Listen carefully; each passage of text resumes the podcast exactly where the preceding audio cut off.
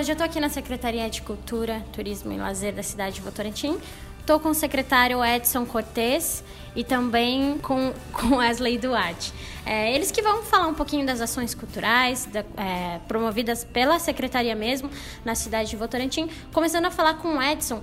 Edson, primeiro, é, eu gostaria de conhecer um pouquinho melhor né, o nosso secretário, é, também passar isso para as pessoas. Quem é o Edson? Tudo bem, o Edson é uma pessoa que acredita que um mundo melhor é possível e que todos os dias eu me levanto cedo para torná-lo viável através da cultura e da educação. Sou um, um militante que acredita que a gente pode fazer um mundo melhor. Eu estudei Ciências Sociais na Universidade de São Paulo, onde pude aprender com professores é, incríveis, muito debate, muita, muita luta de aprendizado. Sou especialista em inovação e tecnologia pela Universidade de Morumbi e sou mestre em metodologias ativas de ensino para geração nativa digital pela Universidade Cruzeiro do Sul. E estou aqui na secretaria há quase três anos muito feliz por realizar esse trabalho. Que bacana.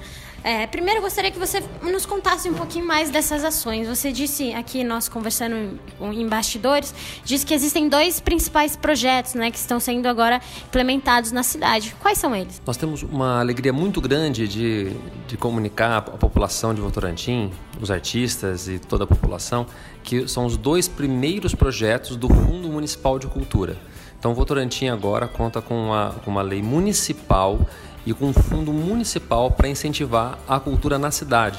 Então são 185 mil reais que foram abertos em um edital, onde todos os proponentes da cidade podiam trazer seus projetos. E foram várias propostas que foram analisadas tanto do ponto de vista técnico documental, como do ponto de vista artístico e cultural. E desses aprovados agora, esses projetos chegam à cidade. Os dois primeiros que vão começar a beneficiar a nossa população é o projeto do Cine Vagão, que serão 15 exibições de cinema é, feitas no trem, em diversos pontos, onde a entrada é franca, é só você chegar lá, assistir, curtir essa, essa voltar num tempo e curtir o cinema e o trem. E o outro projeto será ligado às escolas, onde nós vamos levar as escolas através do, do Gui Martelli um projeto de, de teatro chamado Todas as Cores, onde será feita uma, uma releitura aí de Romeu e Julieta, mas de uma forma bem inusitada. Legal. A gente sabe quando a gente, a gente fala de trem, de vagão, é uma sensação nostálgica, né? Porque antigamente as pessoas iam de trem para vários lugares, se locomoviam para vários lugares. E hoje já não existe tanto mais isso, né? Até porque sucateou muito os trens que existem no Brasil. Qual que é a importância disso, eh, Edson? É, dessa nostalgia, dessa valorização e desse resgate que é hoje é, os vagões de trem, né? E hoje estão sendo utilizados para cinema. Uma das funções da Secretaria de Cultura é cuidar da memória. E nós temos nosso museu, nosso museu histórico aqui da cidade, mas as linhas, as linhas do trem é um museu a céu aberto e o próprio trem, porque a própria constituição da cidade de Votorantim está muito ligado à linha férrea. Esse trem dos operários que saía do Sorocaba e vinha até aqui a fábrica Santa Helena constituiu a nossa cidade. Então, toda vez que esse trem está em operação, a gente está ativando a memória de gerações que fizeram parte da constituição da história de Votorantim. Então, nós estamos ressignificando um, um aparato urbano que era um aparato de mobilidade e que agora é um aparato cultural.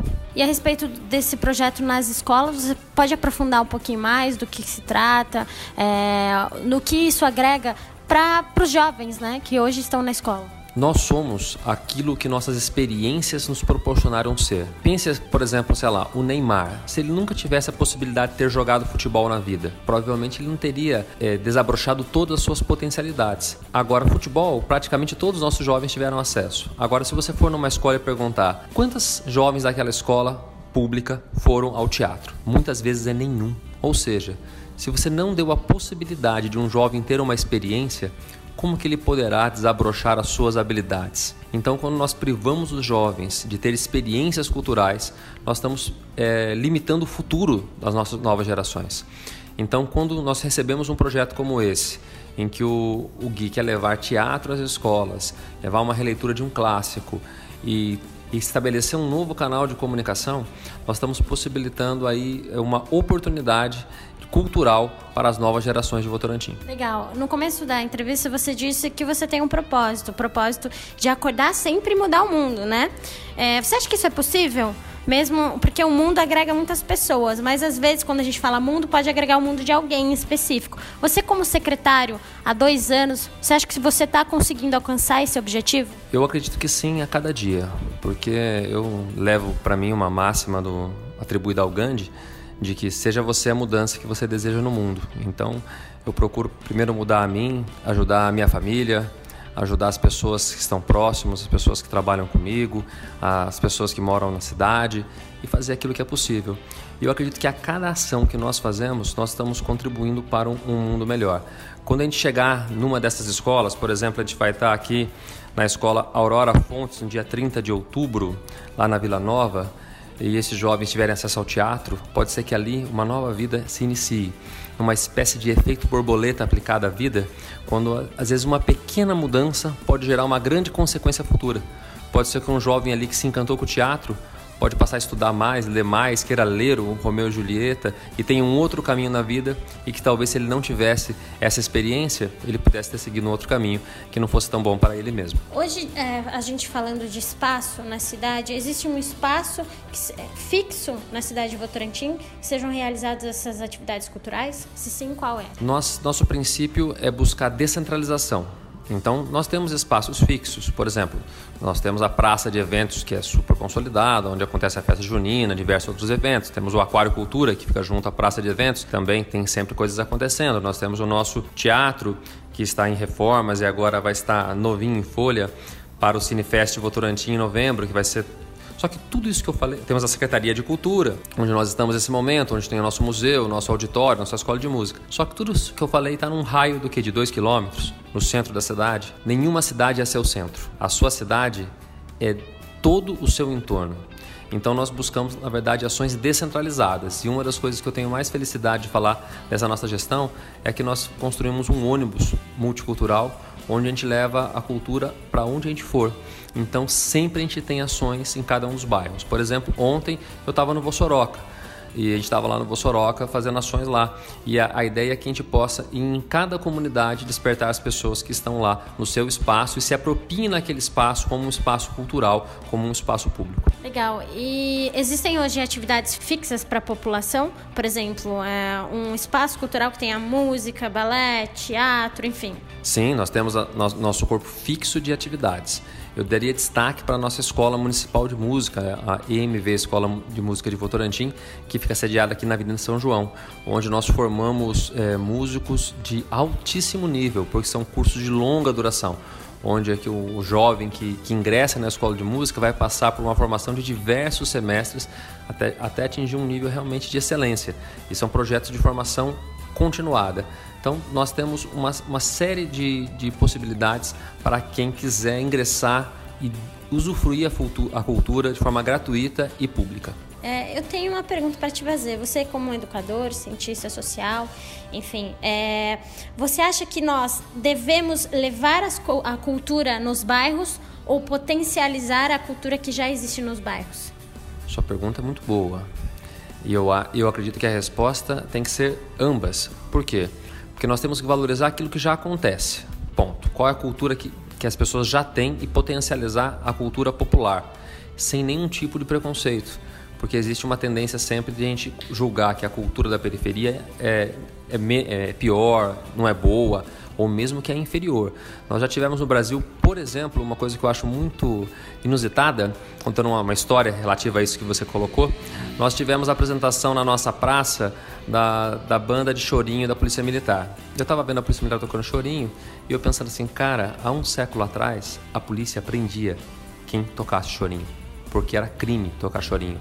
Porque chorinho era cultura de pobre, era cultura de periférico, não era alta cultura. E agora mudou. Agora a própria, a própria polícia tocando chorinho é considerado alta cultura. Então essa discussão sobre, sobre a cultura popular e a cultura erudita é uma discussão muito importante que a gente temos que fazer e valorizar a cultura popular. Por outro lado, nós também não podemos achar que a gente não pode ampliar nosso horizonte cultural. Então eu acho que sim, que quando nós vamos às diversas comunidades, o que a gente tem que fazer é uma troca.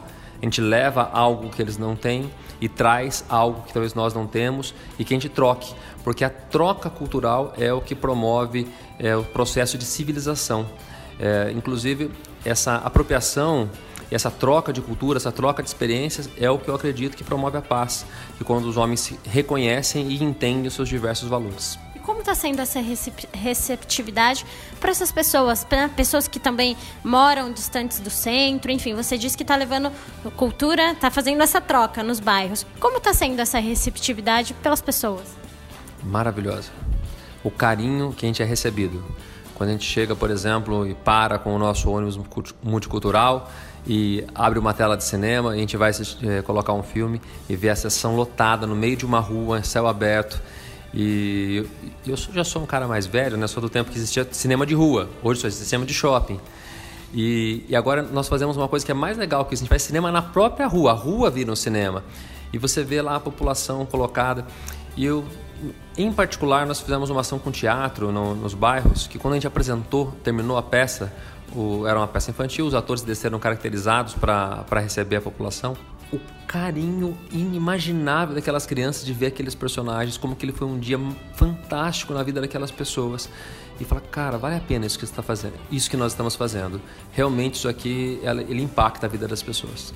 É, vou compartilhar uma experiência que eu tive ontem. Ontem eu abri um livro, acho que era de 1999 e é um livro que ele fala é, da descentralização de várias culturas do mundial, é, falando mundial.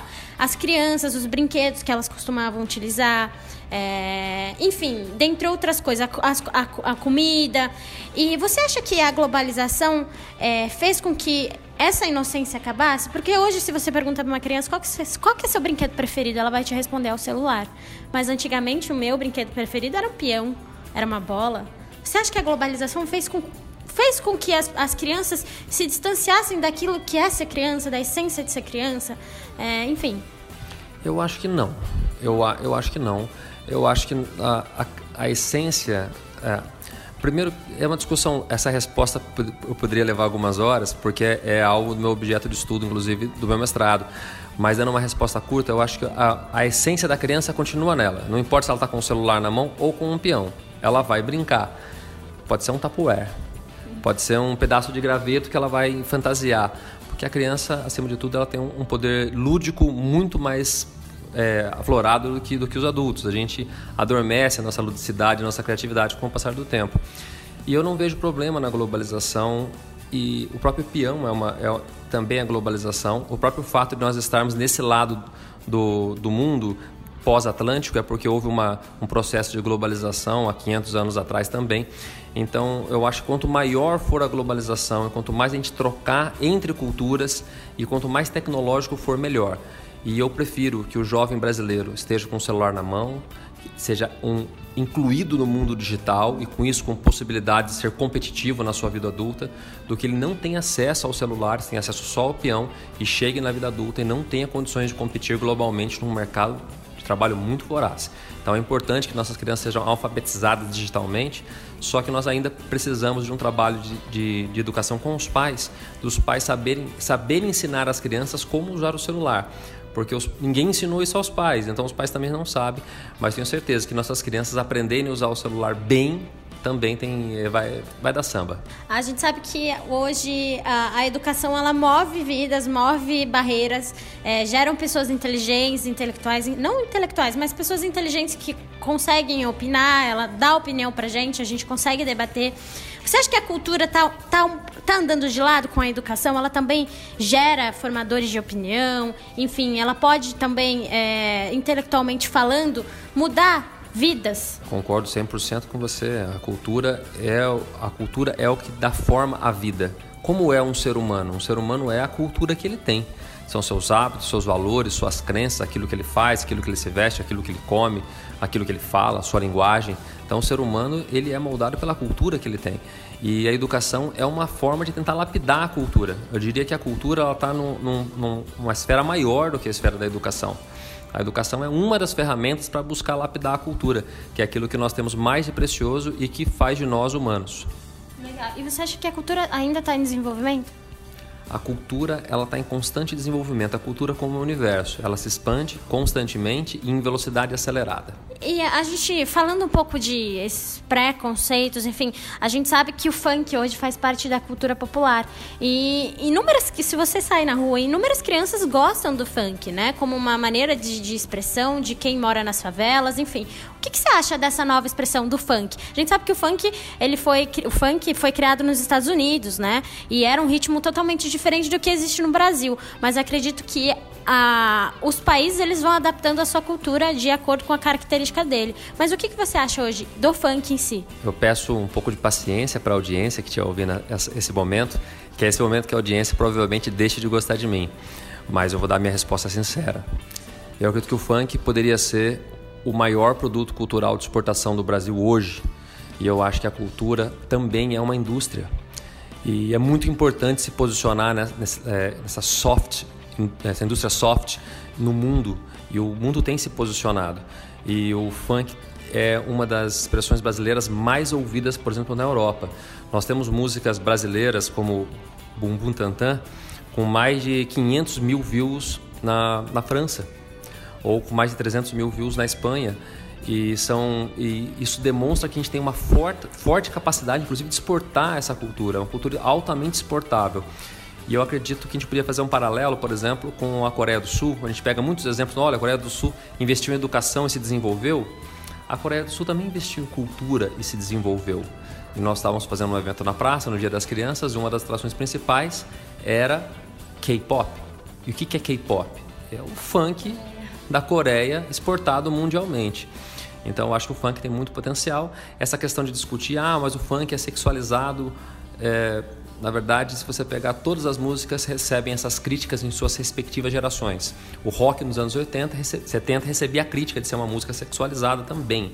O axé nos anos 90 recebia a crítica de ser uma música sexualizada. O samba, há um século atrás, recebia também a crítica de ser uma música sexualizada. Em geral, os mais jovens fazem músicas que são consideradas transgressoras pelos mais velhos.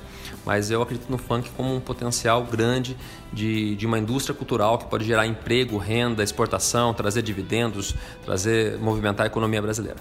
Falando um pouco a respeito de Brasil, é, entrando nesse aspecto político, como é que você vê o incentivo à cultura no Brasil? A gente sabe que é, como a Ancine, por exemplo. A Ancine está sofrendo uma, uma, um corte, uma repressão danada pelo governo atual mas não entrando em, em, partido político, nada disso, mas como que você vê o incentivo à cultura hoje? Eu vejo que o incentivo à cultura no Brasil não é da maneira como seria as melhores práticas globais.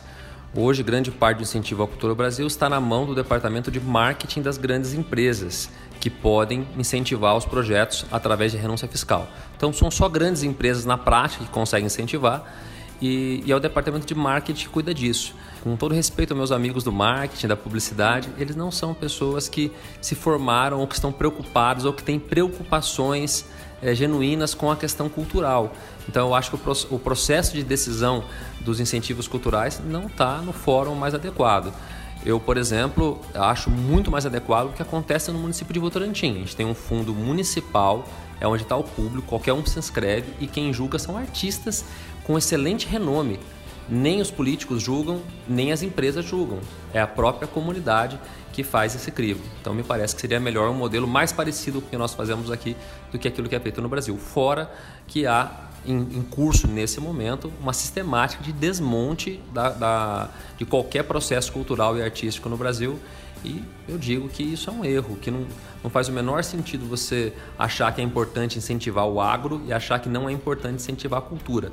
Ambos são indústrias, ambos geram emprego, ambos têm grande capacidade e dentro da, da política de relações internacionais, eu diria que a cultura é mais importante, inclusive. Esse julgamento que você disse que inclusive os artistas podem participar, como é que funciona? Quando acontece? Como é que você pode participar? Se tem que se inscrever ou não? Então nós, nós abrimos edital, então tem que acompanhar a, o site da prefeitura ou nossas redes sociais aqui da Secretaria de Cultura para acompanhar os editais. No edital a gente coloca quais são as regras de inscrição. Tem que escrever um projeto. Eu sei que às vezes é, é um pouco chato ter que preencher o projeto, dar trabalho, mas é o melhor modo, não tem outro modo não conheço nenhum modo melhor do que esse. Então ele submete o projeto, coloca toda a documentação, há uma primeira análise documental, se a pessoa atende aos critérios do projeto. Atendeu, eles vão para um julgamento que é absolutamente artístico, onde quem julga não são pessoas nem da prefeitura, é, são pessoas que têm um currículo artístico é, impecável. Impecável não, né? Todo mundo é pecável, mas um currículo artístico muito bom e que vão selecionar quais são os projetos que vão ser incentivados. E cada projeto pode receber até vinte e tantos mil reais, dependendo do valor estabelecido em cada edital. E daí o artista usa esse valor para poder levar o seu projeto, a sua cultura para a comunidade de Votorantim. Pra, falando de agenda, quais serão os próximos eventos da cidade esse, é, esse mês? Vocês já estão pensando no mês de novembro, dezembro, enfim, já tem planejamento para o próximo ano? Vamos lá, nós temos uma agenda aí bastante completa. Então, eu vou falar agora aqui a agenda do, nosso, do projeto Todas as Cores, que é um espetáculo infantil que vai ser apresentado nas, nas escolas e é desse Fundo de Cultura. É o Gui Martelli que propôs, é o nosso proponente e foi aprovado. Então nós teremos agora no dia 30, na Escola Aurora Fontes, no Vila Nova, no dia 31, na Escola Lucinda Rodrigues, no Parque Morumbi, no dia 1 no Green Valley, na Escola Cândido dos Santos, no dia 5, na Escola Isabel Fernandes, no Jardim São Lucas, no dia 6, tudo isso de novembro, tá? Na Escola Célio Peroni, no Itapeva, no dia 7 de novembro, na Escola Maria Helena, no Votocel, no dia 8, na Escola Bete de Souza, no Vossoroca, no dia 12, na, no Jardim Serrano, na Escola é, Parisete, no dia 13 no, no, Parque São João, na Escola Gerson Soares, e no dia 14 no centro, aqui na Escola Helena Moraes. Então, você vê que é uma programação extensa, todos os dias acontecendo é, espetáculos teatrais infantis nas mais diversas escolas. Vão atingir com certeza aqui alguns, alguns milhares de crianças na soma de todas as apresentações. E teremos também em nove... agora em outubro e novembro, dia 31 de outubro, dia 7 e dia 21 de novembro, na Avenida Luiz do Patrocínio Fernandes, ali atrás da Igreja Presbiteriana, o Cine Vagão, que é só chegar lá com, uma, com antecedência e poder acompanhar a sessão. Fora isso, nós temos a nossa programação, é, outras programações da Secretaria. Eu diria com destaque agora para o segunda quinzena de novembro, o Cinefest Votorantim, que já é sua 11 primeira edição, então é um festival de cinema muito tradicional da cidade e ele é um festival de cinema é, encantador, quando nós teremos realizadores de várias partes do país que vêm para a cidade, então é um momento de troca muito gostoso.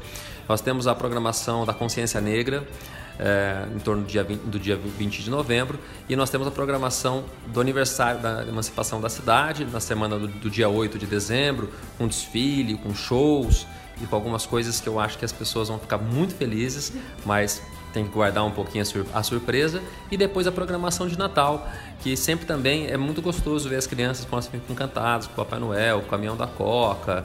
Com, a gente vai ter um Papai Noel esse ano com uma com uma estrutura maior, iluminação de Natal. Então essa é a nossa programação para esse ano. Viramos o ano, já abrimos o edital de fundo de cultura, já queremos aí receber vários proponentes, vamos ter na casa de 400 mil reais investidos na cultura através do fundo já no início do ano que vem. Então proponentes, já comecem a inscrever seus projetos. Virou o ano, já traz seu projetinho pronto aqui porque vale a pena, porque vai ter recurso, eu diria que para pra praticamente todo mundo que propor, tem como a gente contemplar muitos projetos. Então estou muito feliz temos uma agenda muito cheia. Fora isso, a gente tem o Integra Comunidade, tem o Carros Antigos, tem o Palco Livre, tem a, a Terça Musical, enfim, uma série de projetos da Secretaria de Cultura que continuam em andamento.